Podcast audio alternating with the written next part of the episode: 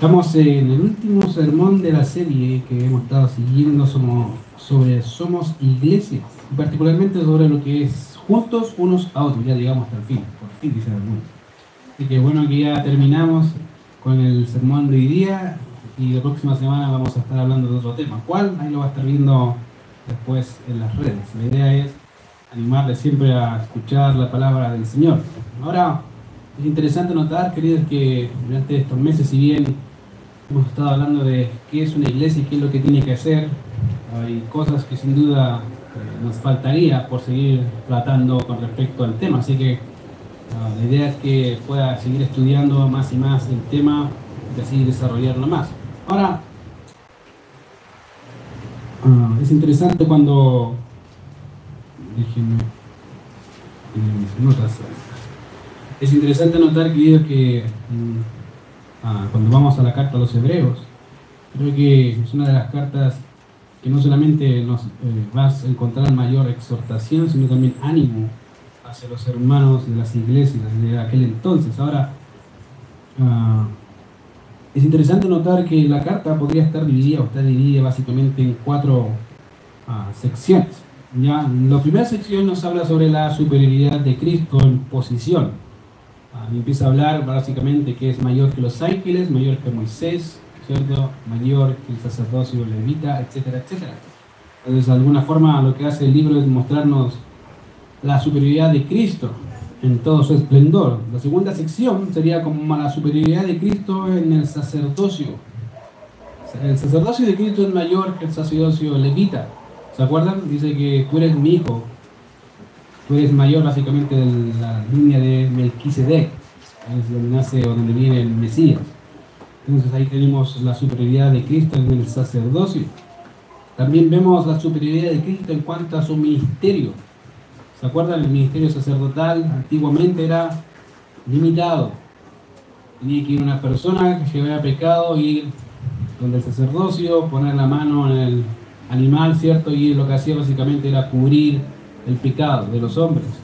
Tenemos un gran sumo sacerdote que por su propia sangre entró una vez y para siempre, y hoy podemos entrar ante el trono de la gracia ah, por la sangre del cordero inmolado. Entonces, la superioridad de su ministerio, sin duda, nos permite tener privilegios. Y eso nos habla de otro cuarto punto, o, diríamos como división del libro, que es la superioridad de los privilegios que el creyente tiene.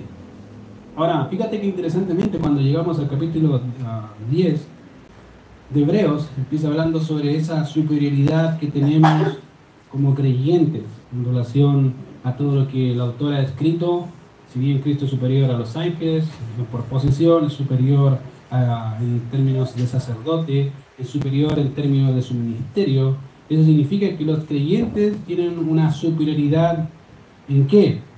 En sus privilegios. Ahora, fíjate que en el capítulo 10, verso 19 en adelante empieza hablando de eso. Mira ahí. Entonces, hermanos, puesto que tenemos confianza para entrar al lugar santísimo por la sangre de Jesús, por un camino nuevo y vivo que Él inauguró para nosotros por medio del velo, es decir, su carne, y puesto que tenemos un gran sacerdote sobre la casa de Dios, verso 22 dice, acerquémonos con corazón sincero. Entonces ahí está, acerquémonos con corazón sincero en plena certidumbre de fe, purificados los corazones de mala conciencia y lavados los cuerpos con agua pura y ahí empieza básicamente hablando a los creyentes. Ahora, una pregunta interesante cuando entendamos, entendemos todo lo que va a hablar el autor acá, es cuáles son las señales visibles de un verdadero creyente. ¿Cómo podemos ver a un creyente genuino? ¿Cómo sabemos si hay un creyente real, verdadero dentro de la iglesia? Ya hay ciertas características que se presentan en todos aquellos que han nacido de nuevo, en todos aquellos que han vuelto de los ídolos al Dios vivo y verdadero. ¿Ya? Y obviamente el ejemplo visible de nuestra esperanza es lo que vamos a estar viendo. Entonces, fíjate que ahí lo primero que hace el autor es darnos una primera prueba, que no es el verso que quiero tocar, pero dice acerquémonos con corazón sincero. Y esa, querido, es una puerta abierta, lo que hace el autor acá. Dice, mira, aquellos que están entre ustedes, que posiblemente no se han acercado al Dios vivo o están fluctuando en su fe, acércate. Reconócelo. Las palabras de una invitación a todo aquel que venga a Cristo. ¿Te fijas? Entonces, ninguna persona puede ser creyente si no llega a Cristo. ¿Con cómo? Ahí dice con un corazón sincero, en plena certidumbre de fe.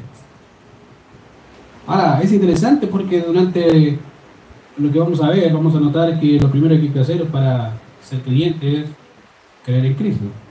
De otra forma, no hay, no hay otra manera de ser cristiano si no crees en Cristo. Ahora, hay un ejemplo, eso nos muestra que hay también un ejemplo visible de nuestra esperanza. Ahora, no solamente el creyente tiene que creer en Cristo para ser verdadero creyente, sino que también tiene que ser, ser un ejemplo visible, es un ejemplo visible de su esperanza. Ahora, ¿cómo lo sabemos? La segunda parte del texto, mira lo que dice ahí en verso 23. Mantengamos firmes, dice. Mantengamos firmes. La profesión de nuestra esperanza sin vacilar. Ahí está. Mantengamos firmes sin fluctuar la profesión de nuestra esperanza porque fiel es el comprometido. Entonces, otra característica, digamos, de un creyente genuino es su firmeza, o su, como dice ahí, el hecho de mantenerse. Y aquí llegamos a otra forma de respuesta ah, positiva al Evangelio, ya el cual es la esperanza. Fíjate, la esperanza es una forma positiva de respuesta al Evangelio, por el, y obviamente el autor comienza hablando de la esperanza diciendo mantengamos. Ahora, eh, literalmente significa tomar fuertemente o asir fuertemente o agarrarse con firmeza. Esa es la idea.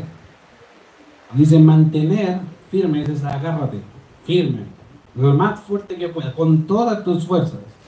De ahí fue, y, obviamente lo que podría decir, es, obviamente es que de alguna manera esta es la forma, digamos, uh, humana o una evidencia visible de aquel que ha nacido de nuevo y cuya doctrina también se le llama o es llamada como la perseverancia de los santos, que en otras palabras el que es creyente va a perseverar, va a agarrarse firmemente, no importa lo que venga. Recuerden que la semana pasada les comentaba que los hebreos seguramente estaban siendo perseguidos. De hecho, muchos de ellos estaban fluctuando en su fe, estaban diciendo, mejor me vuelvo al judaísmo, a mi antigua práctica, es más fácil. Por eso más de una ocasión vas a ver al autor de la seguridad diciendo, no, ¿cómo se te ocurre? Mantente, sigue adelante. ¿Por qué? Porque eso era parte de la realidad. Dentro, de la, dentro del tiempo, ahí sí, dentro del tiempo obviamente uno puede darse cuenta de aquellos que son hijos de Dios, y de hecho Juan lo dijo, estaban con nosotros, pero no eran de nosotros, sino que salieron para qué. Amén.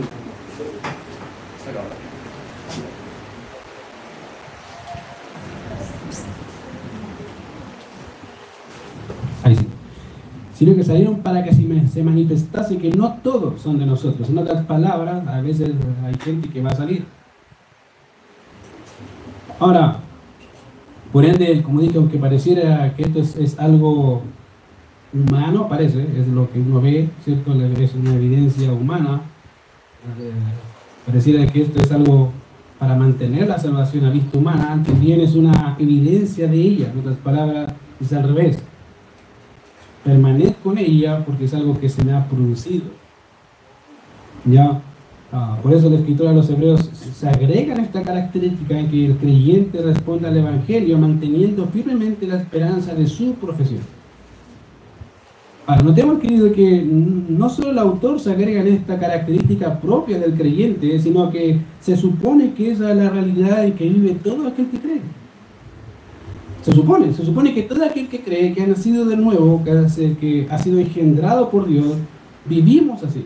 Vivimos manteniendo esa realidad o esa profesión. Se supone. Y si no es así, querido, deberías hacerlo. Es tu deber vivir profesando lo que eres. Eso, esa es tu realidad. La pregunta es, eh, ¿de qué manera debería mantener o debería mantenerme yo firme en la fe? ¿Cómo me mantengo firme? ¿Cómo lo hago? Y el escritor a los hebreos dice, nos dice, básicamente, sin fluctuar. ¿Cuál es la manera en que un creyente se debería mantener firme sin fluctuar? Ahora, podría decirse también, o una traducción sería sin doblarse. No sé si han visto uh, los arcos. Cuando uno hace un arco, eso es para tirar flechas, no arco de, de, de fútbol, ya por fútbol, no. De flechas, lo que hacen para probar si está bueno es doblan. Para ver si no se rompe. Si se rompe, no sirve. Si resisten la tensión, a pesar de la tensión que se haga largo, es de buena calidad. Esa es la idea, sin fluctuar, sin romperse, sin doblegarse. ¿ya? Y por eso la idea es, cuando dice sin fluctuar, la idea es sin menguar a pesar de las circunstancias que le rodean. Ahora bien, tanto la palabra mantenerse firme, que obviamente es un verbo, como la palabra fluctuar, nos muestra que la respuesta positiva del creyente se caracteriza por la firmeza de su fe en todo momento y lugar, no importa. De hecho, hay un texto que generalmente uno cita cuando predica el Evangelio, que, que si confesares con tu boca que Jesús es el Señor y creyeres en tu corazón que Dios le levantó de los muertos, serás, ¿qué dice? Salvo. Pero esa era una confesión que se hacía pública en contra del César. Otras palabras, cuando dice, si tú confiesas con tu boca que Jesús es el Señor, eres salvo, sí, salvo por la eternidad, lo que no garantizaba la salvación de vida en este mundo.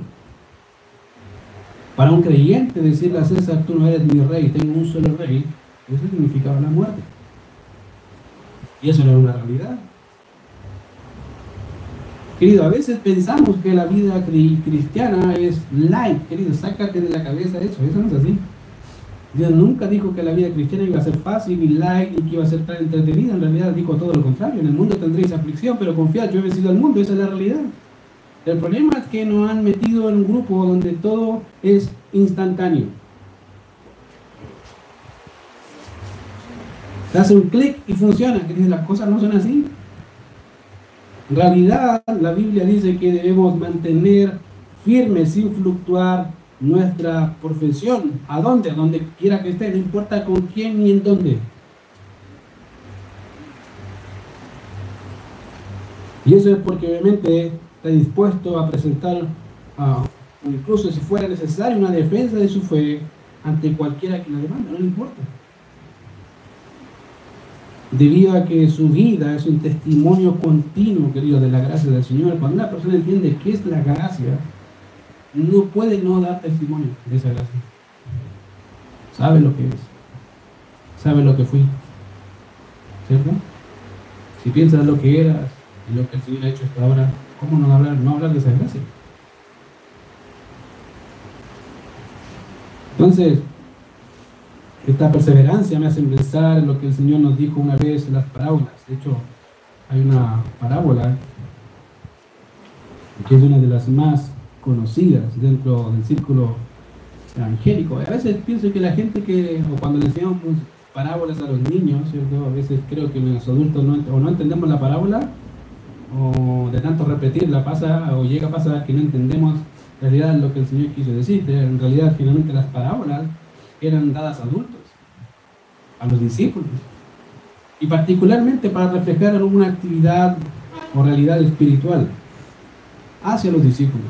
De hecho, como dije, hay una parábola que es una de las más conocidas y que reflejan de alguna manera lo que el Señor está diciendo acá. Ahora, ¿cuál es esa parábola? La parábola del sembrador, ¿la conocen? Es la más conocida. Yo creo que nadie, nadie no, la, el que no la conoce lo van a leer la Biblia, pero es de las más conocidas.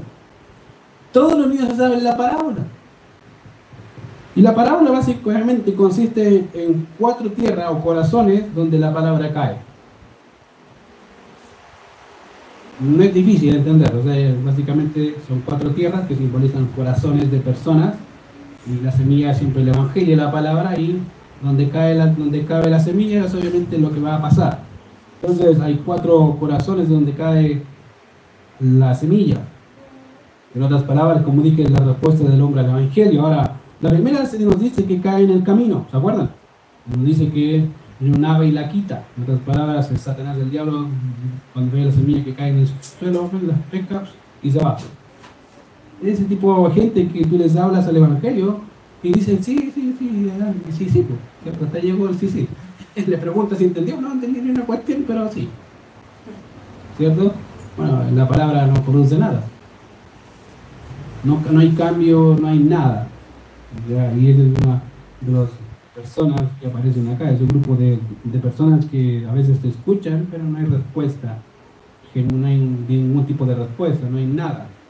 ¿Ya? Eh, ¿Por qué? Porque obviamente no hay un valor en ella y Satanás se preocupa de que no germine. No está fundada en nada, carece de valor. la segunda, ah, digamos, segunda y tercera tierra parecieran que germinan. Si la Biblia dice que al presente da gozo. La semilla, o sea, la palabra, en el corazón de la persona cuando la, cuando la escucha dice que produce gozo por un momento. Y se alegra y hay una, no sé, una euforia de gozo, a veces hasta, hasta lloran y toda la cuestión, pero en realidad dice que es de corta duración. Porque a venir la prueba, la tentación o la persecución, desfallece. Ahí te digo. Y uno dice, ¿ese era creyente? No, y me dice que era creyente, dice que hasta ahí llegó. Entonces hay personas donde en realidad van a venir a la iglesia y van a decir, no, si yo creo en Cristo, pero al momento de la prueba, cuando las cosas se ponen feas, en realidad se ponen feas, hasta ahí llegó el creyente, o el supuesto creyente. Se fue. Por eso dice que es de corta duración. Es como las pilas de Everready, ¿cierto? Que a veces hace la competencia con Duracell, duran poco. Se acaba, rápido. Y obviamente es una de las cosas que pasa. Entonces, esa es la segunda tierra. Y otra tierra, la tercera tierra, ¿se acuerdan? Dice que caen espinos. Las palabras, los afanes de la vida, ¿cierto? Las cosas que te ofrece el mundo, el dinero, todas esas cosas dicen que hacen infructuosa la palabra. Todo eso, pero de verdad, eso dice. Los afanes de la vida, ¿cuáles son los afanes de la vida? ¿Saben cuáles son los afanes de la vida? ¿Qué comeremos? ¿Qué vestiremos? ¿Esos son afanes o no? Son las cosas que nos afanan. De hecho, el Señor en el Sermón del Monte dice, no os preocupéis por qué beberemos o qué vestiremos. ¿Por qué? Porque eso hacen los gentiles, los que no conocen al Señor. Pero ustedes no se preocupen, yo voy a preocuparme de eso. Pero ustedes, ¿cuál es su función? Buscar primeramente el reino de su justicia y lo demás se añade. No se preocupen. Cuando pasa eso, querido, en la vida de un hombre, donde los afanes de la vida están sobre su vida, la pregunta importante es, ¿es realmente cristiano? Porque la Biblia dice que eso apaga la palabra y se hace infructuosa, no hay fruto. La, última semilla dice que da fruto cuánto a ciento, cuánto a sesenta y cuánto a ciento por uno. En otras palabras, da mucho fruto. ¿Por qué? Porque en realidad germinó en buena tierra. No solamente recepciona el agua, sino que también crece y germina, produce fruto constante.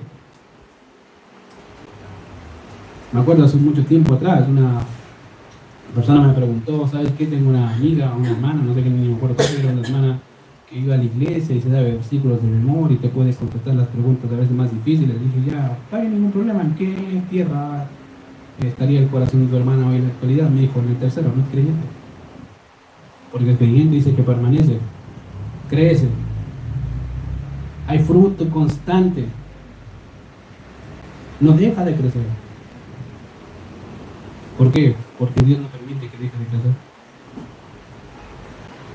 Hoy por hoy a veces la iglesia se ha engañado, o se ha dejado engañar porque pensar que es una parábola para niños, que es una parábola para adultos, para mostrar la realidad espiritual de los que estamos firmes en Cristo. Como te dije, los hebreos seguramente estaban siendo perseguidos y obviamente eso a, a cualquiera le hace tambalear su fe. Por eso dice, mantengamos firmes, sin fluctuar la profesión de vuestra fe. Firme. Pero me van a perseguir, no importa. Pero me va a doler. Acuérdate de Jesucristo. sin fluctuar.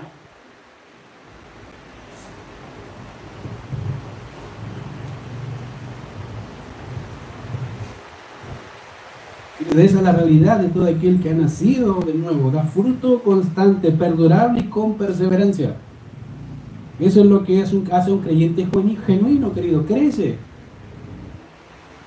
Mantiene firme sin fluctuar su profesión, la profesión de su esperanza. Notemos que eso es lo que hemos hecho durante todos estos años. ¿Te has dado cuenta? Que desde el momento que el Señor te salvó has permanecido firme a pesar de las circunstancias.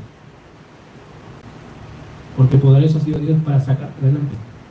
¿O no? Estás firme porque el Señor te permite estar firme. Solo por eso. Porque te aseguro que si hubiese sido por ti, hace rato tú hubieses decidido. Firme. Hace rato.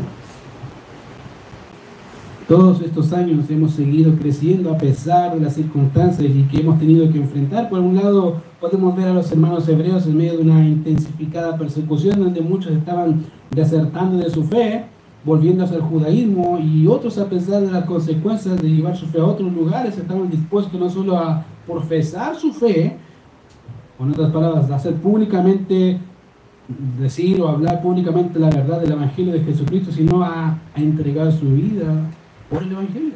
Estaban dispuestos, no importa.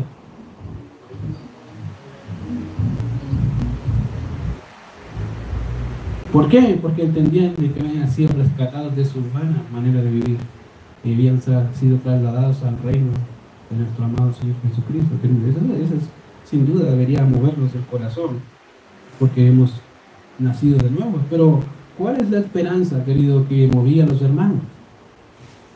¿Cuál es la esperanza del creyente? ¿Cuál es tu esperanza? ¿Qué esperas?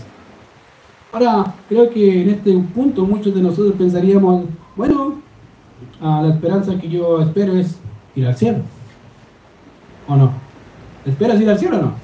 Sí, a ver. Y ahí Otros podrían decir, bueno, yo mi esperanza es pasar la eternidad ya sin pecado, sin más lucha, sin más pruebas, sin sufrir los afanes de este mundo. Ya. ¿Y, ¿Y qué queda todo? Otro diría, bueno, mi esperanza es ir al hogar celestial, pasar la eternidad por los siglos de los siglos ahí. Y aunque querido, todo eso es verdad, todo ello carece de valor, o sea, aquel quien está fundada nuestra fe no está en ese lugar. ¿Sabías tú? Si Cristo no está, ¿de qué te sirve? Él es nuestra esperanza. Él es nuestra esperanza. Todo aquello que nombré carece de valor si Cristo no está. Gracias a Dios que Cristo es el autor y consumador de tu fe. Él la empezó y la va a terminar. Él a Él a quien esperamos, Él a Él a quien deseamos, Él es nuestra esperanza, es nuestro consuelo. En realidad, Él a Él, es a Él a quien espera, ¿cierto? Espero que sí, si no, tiene serios problemas. Porque en realidad que todos esperamos a Cristo, ¿no? Eso deberías esperar a Él. Y nada más que. Lo demás, querido, el cielo y la eternidad son añadiduras de su gracia. Pero el, creyente real espera a aquel que lo rescató poder verlo un día. Y decirle, Señor, esto es tuyo, todo lo que hice en mi vida, pasado, presente y futuro, todo lo que has hecho en mí es tuyo para ti. No importa lo que tenga que pasar en este mundo, sabiendo que la eternidad me espera mi rey. Hay otra cosa mejor. Querido, en realidad, este mundo nos puede ofrecer muchas cosas, pero una cosa es segura, Dios es fiel. ¿Por qué? ¿Por qué sabemos todo esto? Porque fiel es el que prometió, dice. Por eso puedes mantenerte firme en la esperanza. ¿Por qué? Porque tenemos un Dios. No importa el tiempo. No importa lo que pase. Él dijo, no te dejaré, ni qué. Va a estar ahí. Va a estar ahí. A pesar de cualquier cosa. Y si muero, va a estar ahí. ahí va a estar. Porque el nunca te dejaré, ni te desampararé. Queridos, a veces hay momentos en que pareciera que la cosa está negra, ¿cierto? Imagínate para los hermanos acá luchando por un lado ah, con los de adentro y con los de afuera. Muchos sucumbiendo a su fe. Y el autor le dice, oye, mantente firme. Recuerda lo que creíste una vez y para siempre. ¿Y en quién creíste? ¿Alguna vez ha sido infiel contigo? ¿Te ha dejado solo? ¿Ha cambiado sus promesas? Y la respuesta no, entonces, ¿por qué no seguir esperándolo? Fiel es el que prometió y sin duda cumplirá aquello que ha prometido. Querido, mantente firme en tu fe. Esa es una respuesta visible de lo que es invisible, lo que se ha producido en tu corazón. Como te dije, si estás aquí hoy es porque poderoso ha sido Dios para mantenerte a pesar de ti. Querido, a pesar de ti, de verdad.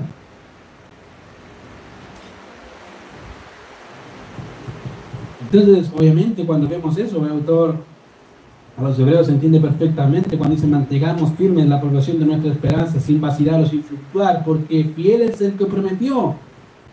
Ahí tenemos la segunda evidencia. La tercera, y considerémonos unos a otros para estimularlos al amor y a las buenas obras. En otras palabras, somos ejemplos visibles de nuestro amor. Ahora, hace algunos domingos atrás mencioné que muchos piensan que no hay una relación entre mi relación con Dios y mi relación con la iglesia. Y lo digo por, por cosas que muchas veces eh, he escuchado o dichos que he escuchado. Pensamos decir, a veces decimos, bueno, esto lo hago para el Señor. O hay que hacerlo para el Señor. Estoy de acuerdo, estoy diciendo que está mal. ¿ya? Y expresiones similares. Ahora, estas expresiones pueden ser utilizadas de dos maneras. ¿ya? Eso básicamente es de una manera positiva, estoy con el fin de mortificar a veces el orgullo personal, ¿cierto? A veces hay que reconocer que uno está sirviendo por orgullo, entonces a veces digo, Señor, yo me recuerdo, Señor, esto lo hago para ti, no para mí.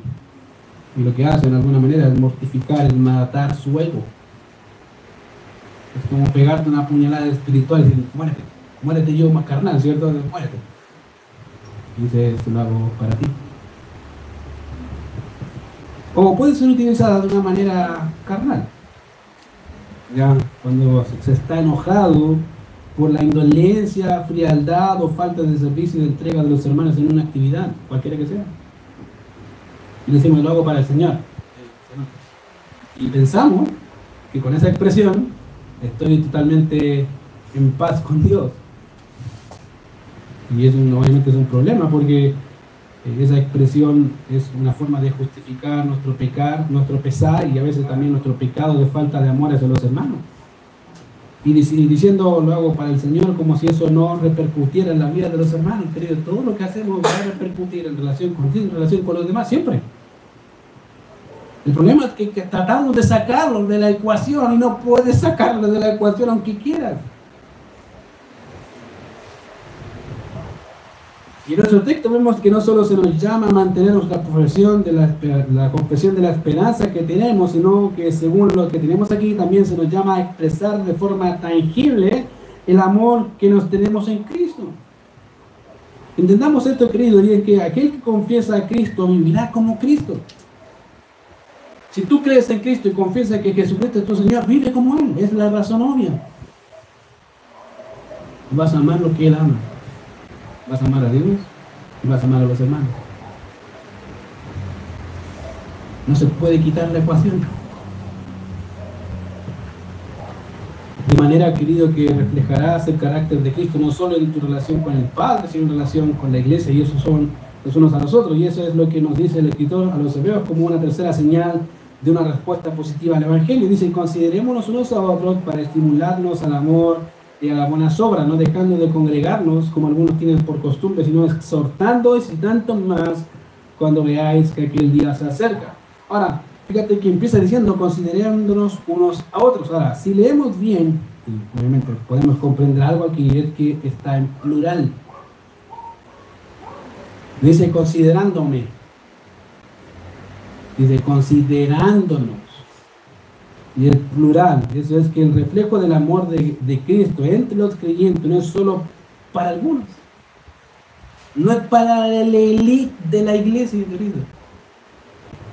No es solamente para el que sabe más, sino es para todos. No es exclusivo de algunos, sino es extensivo. Es para todo aquel que ha nacido de nuevo, obviamente debe considerarse. Por ende, la palabra considerarse destaca la acción voluntaria de los que son de Cristo y en el reflejo de su carácter, amando a los que son de Cristo.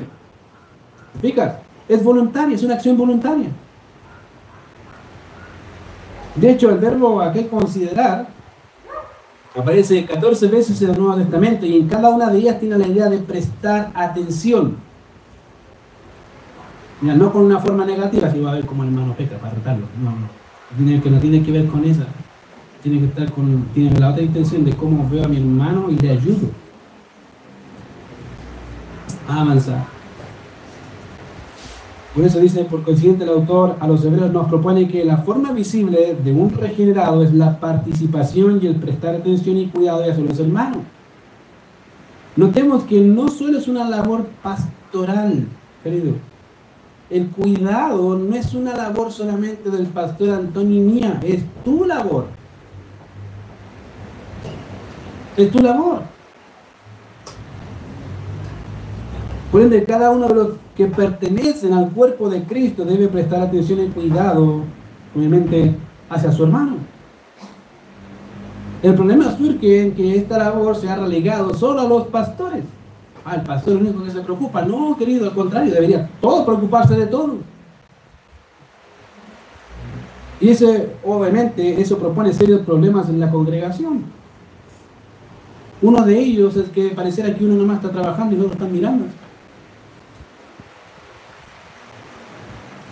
Otro es que en vez de ser participante empieza a criticar. ¿Por qué? Porque no estoy metido en el partido. Fíjense que cuando todos ven el partido, todos critican a, ¿cierto? los jugadores, pero cuando juegan nadie critica. ¿Por qué? Ah, es que es difícil, te das cuenta que es difícil. Ellos métete al partido. Métete al partido y ahí después se te van a quitar las críticas. Y vas a decir, ¿cómo ayudo a mejorar? ¿A quién? A mi hermano está luchando. Quiero ayudar, quiero ser de bendición para él o para ella. Quiero estar pendiente de su necesidad, cualquiera que sea, lo que pueda ayudar. Ahora, fíjate que el propósito de esa consideración mutua que debemos tener apunta en dos direcciones. Dice, y el texto lo especifica nos deja ver, para estimularnos al amor y a qué? Buenas obras. Por ende, la idea de considerarnos unos a otros lleva como objetivo la estimulación entre todos. Todos deben participar, en este caso, en esta actividad. Todos debemos estimularnos y obviamente la idea de estimular acá, básicamente, tiene que ver cuando se utilizaba antiguamente para una persona que tenía una fiebre, pero de las que te preocupan la palabra estimular no se utilizaba así, era utilizada cuando una persona tenía una, fiebre intensa que no se bajaba. Y ahí tiene la idea de abusar tanto los sentimientos como las acciones de las personas. Y citando al hermano o a la hermana llevar a cabo una acción o un sentir de acuerdo a lo que está en las escrituras. Y cuando tú ves a una persona que está mal y estás ahí, hiciste lo correcto, hiciste lo correcto, hiciste lo correcto, hiciste lo correcto, hiciste lo correcto. No, no lo hice, tienes que hacerlo porque la Biblia dice tal y al otro día lo llama de nuevo. ¿Cómo vamos? Ay, ya no sé qué hacer, porque me está hinchando todo. le corto al hermano para que no me moleste más. Y se consigue el teléfono de otra persona. ¿Hiciste? Uno diría, oye, hermano, qué, qué hinchador, ¿no? Se preocupa. y dale gracias a Dios que se preocupa por ti, porque está haciendo su labor. El problema de hoy es que nadie quiere hacer eso. Que el pastor nomás me llame, querido, tal mal. Todos deberían llamarse entre todos y preguntarse cómo están, en qué te ayudo, en qué te sirvo, en qué puedo orar por ti. Pero ¿estás seguro que esta semana nadie se llama? O pocos. Porque seguimos pensando que esa actividad es solo del pastor o de los líderes. Querido, sácate de la cabeza eso porque eso no es verdad. Esa labor es tuya. Por eso dice para estimularnos y la idea es abusar, ayudar a la persona que a hacer su trabajo, hacer su labor, a crecer, a animarlo. Querido, cuando ese, esto se lleva a cabo, la iglesia producirá vidas ejemplares con un corazón fervoroso, no solo en amar el Evangelio, sino a vivir ese Evangelio que amo. ¿Por qué? Porque tengo alguien que me anima todos los días. Que está ahí, dele, que dele, que dele, que dice, vamos, vamos, vamos. Aunque sabe que estoy mal, ahí está, dale. Sigue.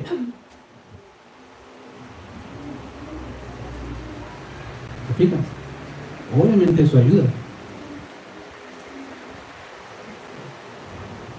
Eso me ayuda a qué? A amar no solamente a el Evangelio, sino a vivir ese Evangelio que amo.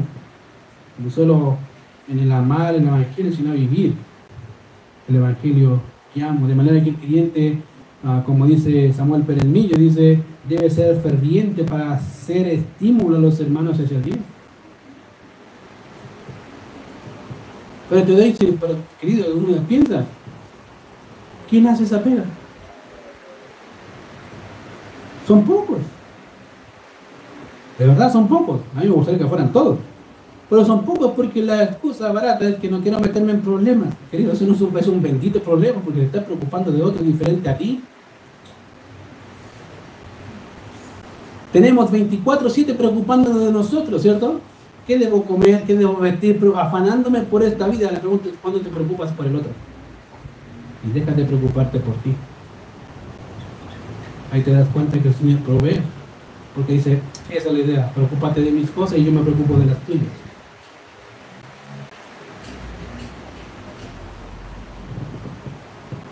Querido, la dirección del estímulo que el creyente debe ejercer hacia otro debe ser en un orden determinado también. Cambiar el orden que tenemos en las escrituras tendrá serias implicaciones. Ahora, ¿cuál es el orden? Dice ahí, para estimularnos a qué? Al amor y buenas obras. Si cambio ese orden, voy a tener serios problemas porque es el orden que vemos siempre en las escrituras. Por ejemplo, en otras palabras, el amor genuino producirá acciones verdaderas. Y ese es el orden correcto del amor verdadero. Ahora, hay un ejemplo, y es el mayor ejemplo que puedes tener, y que lo cantamos hace un poco. Porque de tal manera, ¿qué dice? Amó Dios al mundo. ¿Qué hizo? Ah, yo, los amo y no hago nada más. No, si yo te quiero, te amo bien lejos, pero estamos, no es más, sino que ha dado a su Hijo unigénito. El amor no se queda con amor, el amor se queda en acción. El amor se ve por las acciones que uno lleva a cabo. No al revés. Cuando uno ama de verdad se nota, se ve. ¿Por qué? Porque no va a quedar indiferente a la necesidad del otro. Va a moverse, a pesar de que dice, ¿cómo lo ayudo? Ve una necesidad y dice, ¿qué puedo hacer?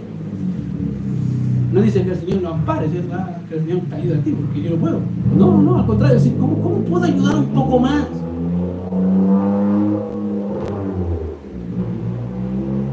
¿Te fijas?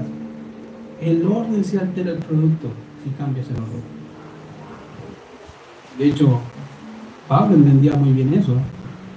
Cuando vemos, por ejemplo, en los Corintios capítulo 13, ¿te acuerdan? Él dijo, si hablo lenguas humanas y angélicas y no tengo amor, ¿de qué me sirve? Si, si entendiese todos los misterios y toda la ciencia, si tuviera toda la fe, si diera todos mis bienes e incluso si diera mi vida y no tengo amor, ¿de qué te sirve? De nada, de nada. Por ende, querido, el orden es así amo y porque amo acciono.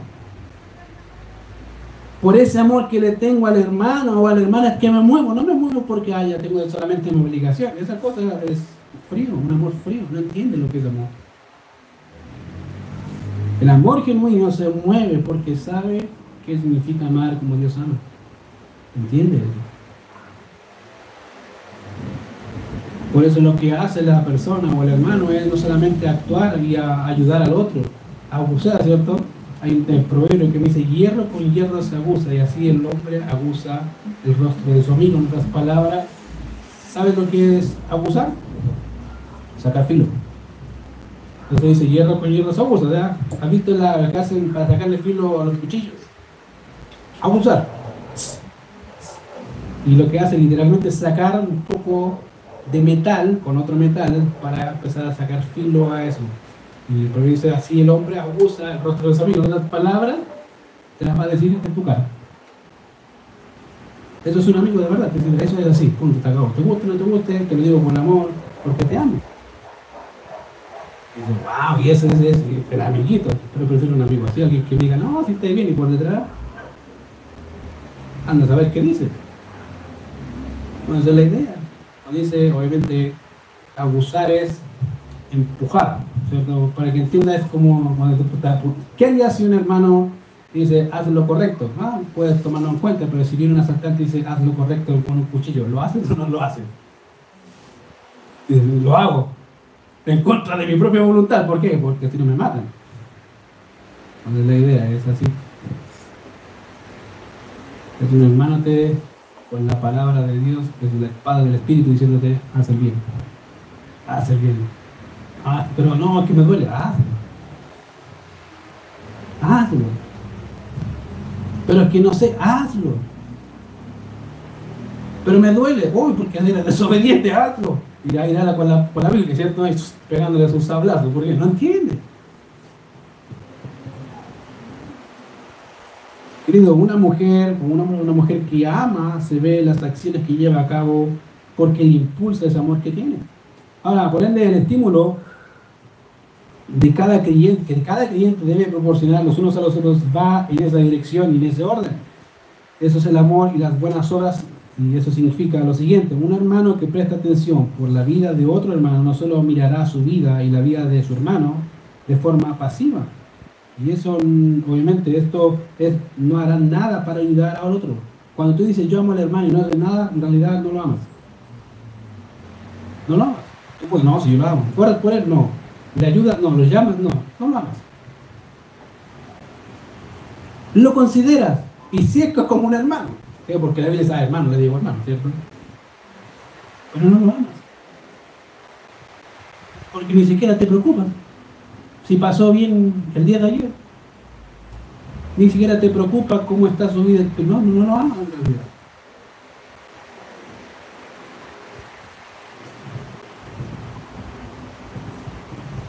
Realidad un hermano que ama lo inducirá o lo llevará a reflejar el carácter de Cristo y eso es algo no nuevo, querido, es algo antiguo. Es algo que deberíamos haber hecho, debería ser una, ah, algo que debería ser parte de nuestra vida. De hecho, podemos verlo cuando Pablo le dice a los hermanos, hermanos, si alguno fuera sorprendido en alguna falta, vosotros que sois espirituales, restauradles con espíritu de mansedumbre, considerando a ti mismo, no sea que tú también seas tentado. En otras palabras, tú si tú eres espiritual y amas a tu hermano y lo viste en una falta, díselo. Háblale. No, es que me voy a meter en un problema. ¿Y cuál problema sería? este hermano me va a odiar. Bueno, si te odia porque tú lo amas, bendito, bendito odio. Pero ese es el amor que tú le tienes. Y es bíblico. Es la forma en que le puedo decir, hermano, hermano, estás mal. ¿Cómo voy a dejar que estés mal? Y ese es un ejemplo que nos dejó incluso el mismo Señor Jesucristo cuando nos dice Mateo 18, 15 17, por tanto, si tu hermano peca contra ti, ve y repréndele estando tú y él solos, fíjate. Solo. Solo, ¿cierto? ¿Entendieron la parte solo, cierto? ¿Por qué? Porque generalmente no se hace así. Generalmente, ¿a quién le dicen primero? Presente, aquí estamos, ¿cierto? Al pastor. Y el pastor le tiene que recordar, ¿le dijiste tú? Eh, ¿Por qué no le dices que no quieres tener problema? Que el hermano es más duro que el más durando, a lo mejor dígame usted, pastor. Mejor dile, dile tú, hermano. Tú lo viste. Tú estabas presente, ¿cierto? Y yo no estaba. Y si yo le digo, y me pregunto, ¿cómo supo usted? Y no, es que la hermana tal me dijo. Ella va a decir, está cabuñando el pastor. Hermano, dígalo usted. Por eso creo que el Señor fue bien claro. Dice, por tanto, si tu hermano peca contra ti, ve. ¿Quién? Tú ve. Y repréndele. ¿Quién? Tú dile. Estando tú y él solo. No me meta a mí en ese problema, querido. No tiene para qué. El problema es que nos da miedo. ¿Qué dirán? un hermano que ama va a hacer lo que quiere sea necesario. Va a decir, hermano, está mal. No se trata de gusto, no se, no, se trata de lo que dice Dios. Hay que hacer esto porque Dios lo dice. Hay que hacerlo porque Dios lo dice. Y yo trato de hacerlo. Quiero que tú lo hagas. Ahora, cuando se sube de escalafón, mira lo que dice ahí, más si no te oyere, o sea, si le hablaste solo y no te dio ni bola, toma un contiguo a uno o dos para que en boca de dos o tres testigos conste toda palabra. ¿Qué hago? Llamo a dos testigos. Digo, mira, mira, dije al hermano que dejara de tener esta práctica pecaminosa, no me peca ni va, vamos con los. Y fíjate que ni siquiera aparece el pastor todavía. Nada, no hay nada. ¿Qué pasa si no los oyera a ellos tampoco? Dice, si no los oyera a ellos, dilo a la iglesia. O sea, ahí recién entramos nosotros, los pastores después de la tercera, no de la primera. ¿Te das cuenta? Porque esa es la forma en que la iglesia se edifica, queridos, los unos con los otros. La forma correcta de amar a otros. O a tu hijo no le dices nada cuando se porta mal. Me quiero callar, no, no se enojar el niño, sentir mal. No, hay que decirle, digo, ¿por qué? Porque lo amo, no quiero que sea malo, ¿cierto? No quiero que sea, sea como cualquier otra persona. Quiero que se lleve bien, que sea una persona instruida, que sea obediente, que haga las cosas bien. Por eso retamos, por eso a veces damos pao pao a nuestros hijos. Porque queremos que sean hombres y mujeres de bien. Ah, los, los amamos. Bueno, los hermanos también hay que hacer a veces pao pao espiritual. hermano, así no y estando tú y él solo. Querido, la forma visible del estímulo cristiano está basada en el amor hacia el hermano que lleva buenas obras, y eso es una buena obra. Decirle a la persona lo que está mal es buena obra. Pero no solamente decirlo, sino ayudarle a cómo cambiar. Porque es fácil decir, no, al pecador ¿y qué hago? No sé, solo me dijeron que le dijera que está mal. Está mal.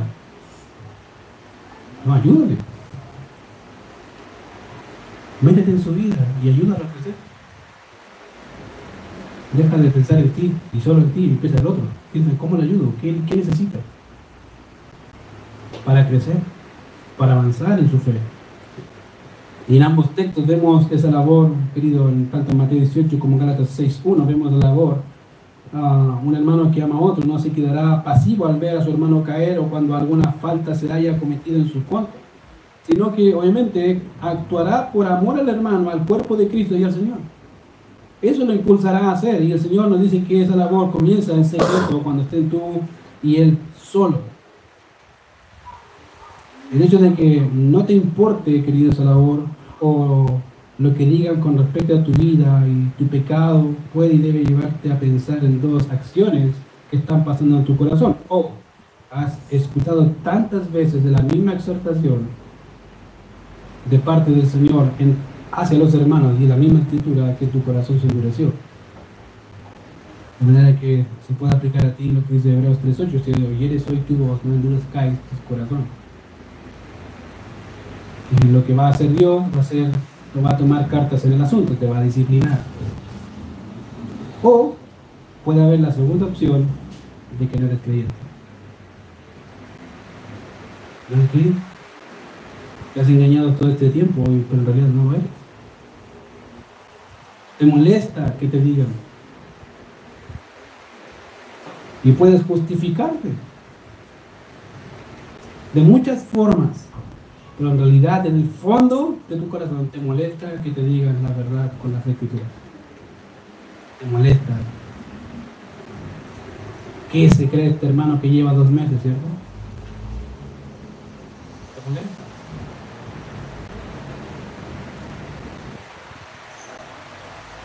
Un corazón que ha nacido de nuevo manifiesta amor y lo va a hacer de forma práctica. Si bien hemos visto una forma en la que el cliente debe considerarse, esto es bajo la estimulación los unos a los otros, que existe una segunda forma en que mostramos nuestra consideración hacia los demás, y esta es lo que encontramos en el verso 25, dice, no dejando de congregarnos, fíjate, interesante, como algunos tienen por costumbre, sino exhortándoos y tanto más cuando veáis que el día se acerca. Ahora, es interesante lo que tenemos aquí, debido a lo que generalmente hacemos o decimos. Ahora, el autor de los hebreos considera esto como una forma en la que el creyente se considera los unos a los otros.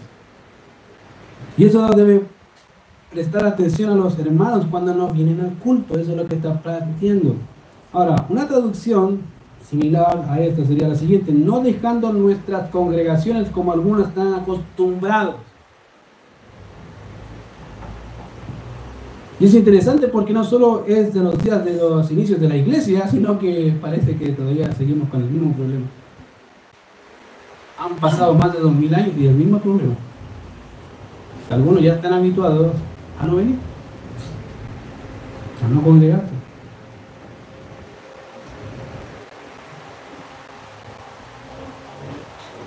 Lo que nos dice que hay un problema en realidad de fondo con respecto al tema de la congregación, con problemas del corazón. Ahora, lo primero que vemos es que la falta de las reuniones o la congregación, la palabra dejar es una palabra que también puede ser traducida como abandonar o desertar. De hecho, esa misma palabra fue utilizada por Pablo en 2 Timoteo 4.10 cuando dice, todos me han abandonado. No les se ha tomado en cuenta.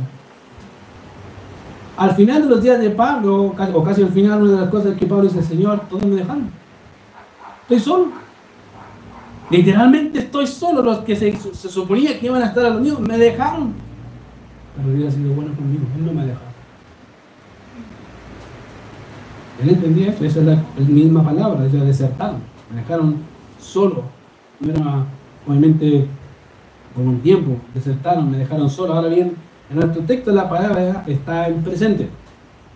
Tiempo presente lo que nos dice que eso no era una acción ocasional, querido. Hay momentos que son ocasionales, sí, ¿entiendes?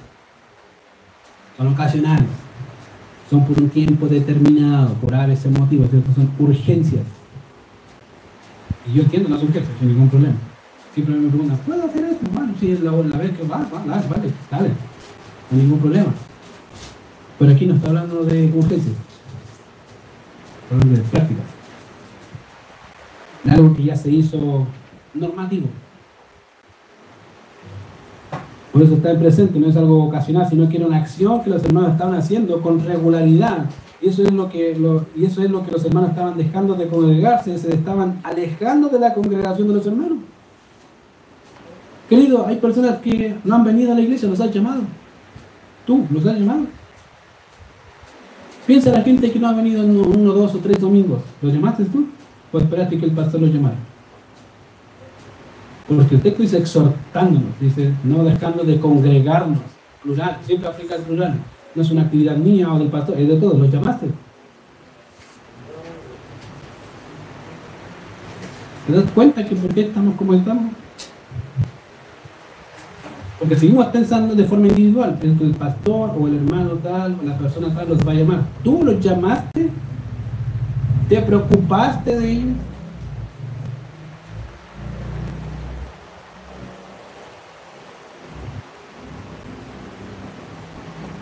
Fíjate que eso llegó a tal punto que el escritor dice como algunos tienen por costumbre. Fíjate, pasaron de un accionar, imagínate, un domingo. Puede ser que no viniste un domingo porque estabas resfriado, ¿cierto? ¿Se entiende? Son ocasionales, ok, ningún problema. El otro domingo te dolía la guarda mágicamente, justo el domingo, ok, es el domingo. Tuviste tanto trabajo, pero tanto trabajo, que estás destruido el fin de semana, no viniste. El domingo, cuarto domingo. Justo pasó que se cayó un ovni y cayó en mi casa. Y así empezamos a justificar algo que era ocasional por una práctica. Y empezamos a justificar, estoy cansado, tengo cosas más importantes que hacer, etcétera, etcétera. Y empezamos a mezclar las cosas que son urgentes, como enfermedad que a veces son necesarias descansar, y cosas que no lo son. Estos hermanos tenían una buena justificación, voy a ser perseguido, ¿cierto? Justificación. Él le dice, ni eso, es justificativo. Si te persigues y mueres, gloria a Dios por eso. pero hoy que desconsiderado, no, no es desconsiderado, es que tengo mi fe puesta en uno. Pase lo que pase, venga lo que venga, voy a seguir confiando en sus promesas. Y voy a seguir siendo fiel a lo que me dice.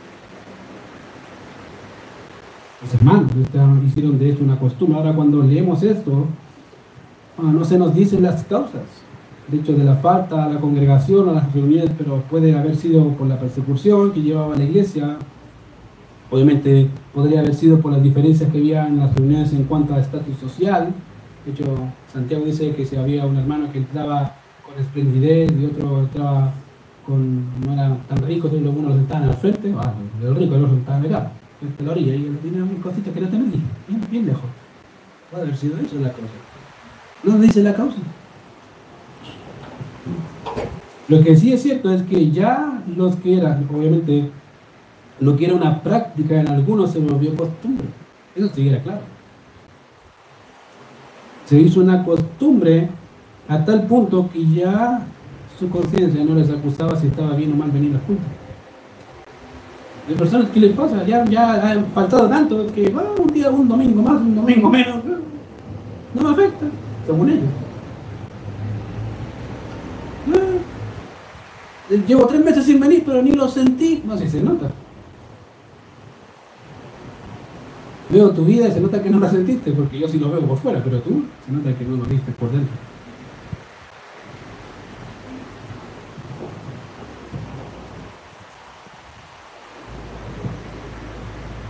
Notemos, queridos, que es algo que se hace una costumbre, que algo que se hace costumbre empieza con algo que no necesariamente es costumbre. La pregunta es, ¿qué debemos hacer cuando esto ocurre en la iglesia? El autor de los hebreos nos da la respuesta, dice, sino exhortando. Y tanto más cuando veáis que el día se acerca. Notemos que dice, sino exhortando, plural, no singular, no dice exhortando. No, dice exhortando, ustedes, entre ustedes, todos juntos. como si fuera uno quien hace la labor. Obviamente somos muchos los que deben hacer esa labor. Aquí el escritor no está pensando en términos personales, sino como un grupo que ha sido redimido. Querido, que ha sido redimido por Cristo, debe hacer lo que Cristo hizo. ¿Tú crees que el Señor Jesucristo, si hubiese estado acá, se hubiese quedado quieto? Viendo a sus hijos no venir al culto. El primer día termina el culto y se va para tu casa. ¿Por qué no viniste? No, pero es que tenía trabajo. ¿Y quién te da el trabajo? Dios, ¿por qué no viniste? No, es que estaba cansado. Ah, yo, de verdad que el único que se cansa eres tú. Y de doy honesta, a veces me dan ganas de decirle a los hermanos, ah, de veras que el único que trabaja eres tú, el único que se cansa eres tú. Yo no me canso. Eres máquina. Los hermanos no se cansan, son robots. Obvio, todos nos cansamos, pero todos sabemos nuestra responsabilidad. ¿Tú la sabes? Y si la sabes, ¿por qué no la haces? Querido, ese es un problema. No es algo exclusivo, sino extensivo para todos. Todos debemos participar de ellos, todos debemos animarnos los unos a los otros, todos. No solo el pastor es responsable de llamar y animar a aquel que lleva un mes, dos meses, tres meses sin venir. Es tu responsabilidad de llamarlo. Pregunta, ¿lo llamaste esta semana? Fíjate cuántos vinieron esta semana. Pregúntate, ¿los llamaste? Te preocupaste de ellos y le dijiste, hermano, está bien. O si viene bien y si no viene bien también. No, querido, está mal. Debes llamarle, preguntarle por qué no vino, cómo está, qué le pasó, se siente bien, está enfermo, está triste, está enojado, algo le pasa, ¿qué, qué te pasa?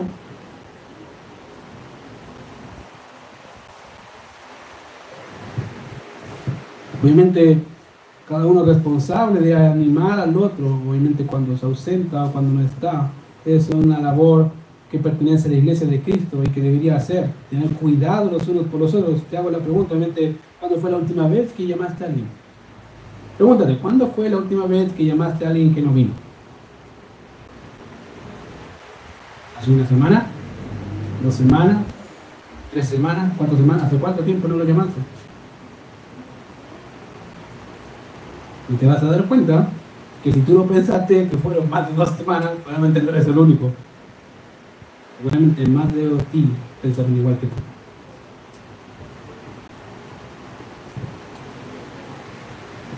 ¿Cuándo fue la última vez que te interesaste por él los hermanos?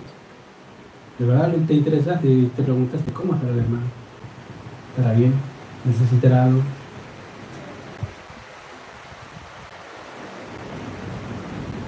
Y te das cuenta que en realidad estamos tan centrados en nosotros mismos que se nos olvida pecaminosamente preguntarnos cómo está el hermano.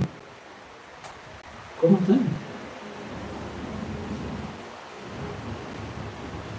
Queridos, todos tenemos problemas y lo más seguro es que casi iguales o parecidos. Unos más, otros menos. La diferencia hace tu carácter cuando es semejante al de Cristo cuando te dejas moldear por él y puedes hacerte cargo de otro diferente a ti. Esa es la realidad, no existen en la Biblia, queridos hermanos autistas, por si acaso. También, por si acaso, si hay uno que se cree autista, en la Biblia no hay hermanos autistas. ¿Ya? Y lo digo porque en nuestros días hay personas que creen que no asistir a la iglesia o alguna congregación no afecta a su fe. Dicen, no, si no, es como hace cuatro años. Y, está bien, sí, sí, estoy bien. Mírame, sanito, sanito.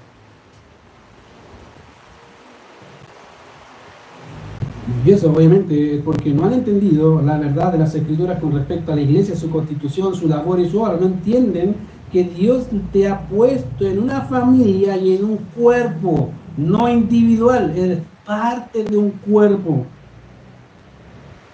de una vida, y que no hay forma de desarrollarse en plenitud de la vida cristiana ajeno al cuerpo, querido, no hay forma. Por eso nos juntamos para dar juntos como cuerpo de Cristo a nuestro Cristo. Para estimularnos al amor y a las buenas obras. Para animarnos, para exhortarnos. Para edificarnos mutuamente. Para consolarnos cuando hay dolor. Para eso nos juntamos, ¿sabías tú? Todo eso se hace en qué? En la reunión. ¿Cómo cuando nos juntamos como hermanos. Esa es la realidad de por qué parte del parte del cuerpo, querido. Porque cuando estás mal, la idea es que tu cuerpo te sostenga. Cuando sientas dolor, la idea es que tu cuerpo te consuela. Cuando no tengas fuerza, que tu cuerpo te sustente, ¿cierto? En oración, en ayuda. No es para estar sentado mirándonos las caras. Bueno, aparte de eso, parte de esto, pero la idea es preocuparnos por el otro. Pensar que serás edificado en tu casa sin necesidad de otro hermano, querido, es autoengaño. En realidad, no entiendes y niegas lo que encontramos en las escrituras. Es por eso que debemos concentrarnos en nuestro trabajo. Es por eso que encontramos en las escrituras animados unos a otros, consolados unos a otros, hospedados unos a otros, exhortados unos a otros y todo lo que hemos visto. Por eso, ¿por qué? Porque se hace aquí. No hay otro lugar. Porque es el ejercicio de la comunidad de creyentes en donde todo eso se lleva a cabo juntamente con el servicio de los dones que Dios nos ha dado para edificarnos. Por eso lo hacemos. Querido, eso no sucede en tu cuarto cerrado, encerrado. Sucede aquí. Querido, llama a tu hermano. Llámalo, de verdad, llámalo, muéstrale un amor práctico, pregúntale cómo está alguna vez. Deja de pensar en ti, pregúntale cómo estás tú. Fíjate que los que a veces no vienen y los llamo por teléfono, no les pregunto por qué no viniste. Al tiro le pregunto, ¿cómo estás? Porque puede ser que algo le pasó. Aunque veas si yo sé qué le pasó. Le pregunto, ¿cómo estás? No, estaba cansado, padre. ¿Me entiendes? Puede estar cansado una vez. Puede estar infinitamente cansado y ya se va a borrar. Nació cansado y murió cansado, no puede serlo. Ya, eso es pecado, ya pecado, y si por cansancio entonces nadie vendría. Porque te aseguro que el 100% de los que van a la iglesia se despertaron cansados el domingo. Porque tienen una jornada pesada de trabajo, ¿cierto? De otras cosas. Y las mujeres tienen su labor en su casa, eso no significa que no están cansadas, tienen mucho que hacer. Entonces, ¿por qué no? Querido, llama a tu hermano. De verdad, llámalo, pregúntale interésate por él, hagan esto tu labor como miembro del cuerpo de Cristo y deberían hacerlo mucho más sabiendo algo, querido, y es que lo que está escrito dice, cuando veáis que aquí el día se acerca, querido, Cristo viene o no. Eso debería motivarte. Suficiente. ¿Para qué? Para moverte. Tengo que llamar y si viene Cristo. ¿Qué, qué, ¿Qué respuesta le dará a este ser humano? Hermano mío, el Señor estaba cansado. ¿Qué le dirá el Señor? levántate, ¿cierto? levántate, viene el Señor, ¿cierto? Levántate. Pero que Sabanás me agarró los pies, ¿qué me importa Sabanás? Levántate, estoy cansado, no importa. Si viene el Señor, ¿qué vas a hacer? ¿Qué respuesta le vas a dar? El Señor estaba cansado.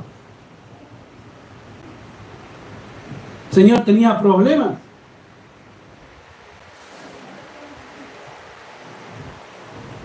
¿Qué excusas son esas, queridos? Porque en realidad muchas de ellas son excusas. Por eso dices ahí, cuando veis que aquí el día se acerca, obviamente en otras palabras, la proximidad de la venida de Cristo debería llevarnos a entender que debemos esperarle con las manos y pies y corazón puestos en la obra, sirviéndole a Él. A más no poder, esa es la idea, querido. Pero estamos tan cómodos que por eso no venimos el domingo, porque estoy cansado. A veces digo, Señor, la excusa que me dan les falta crecer o no sé. O Señor, ven tú para que, te des cuenta a ti, ¿no? Más fácil.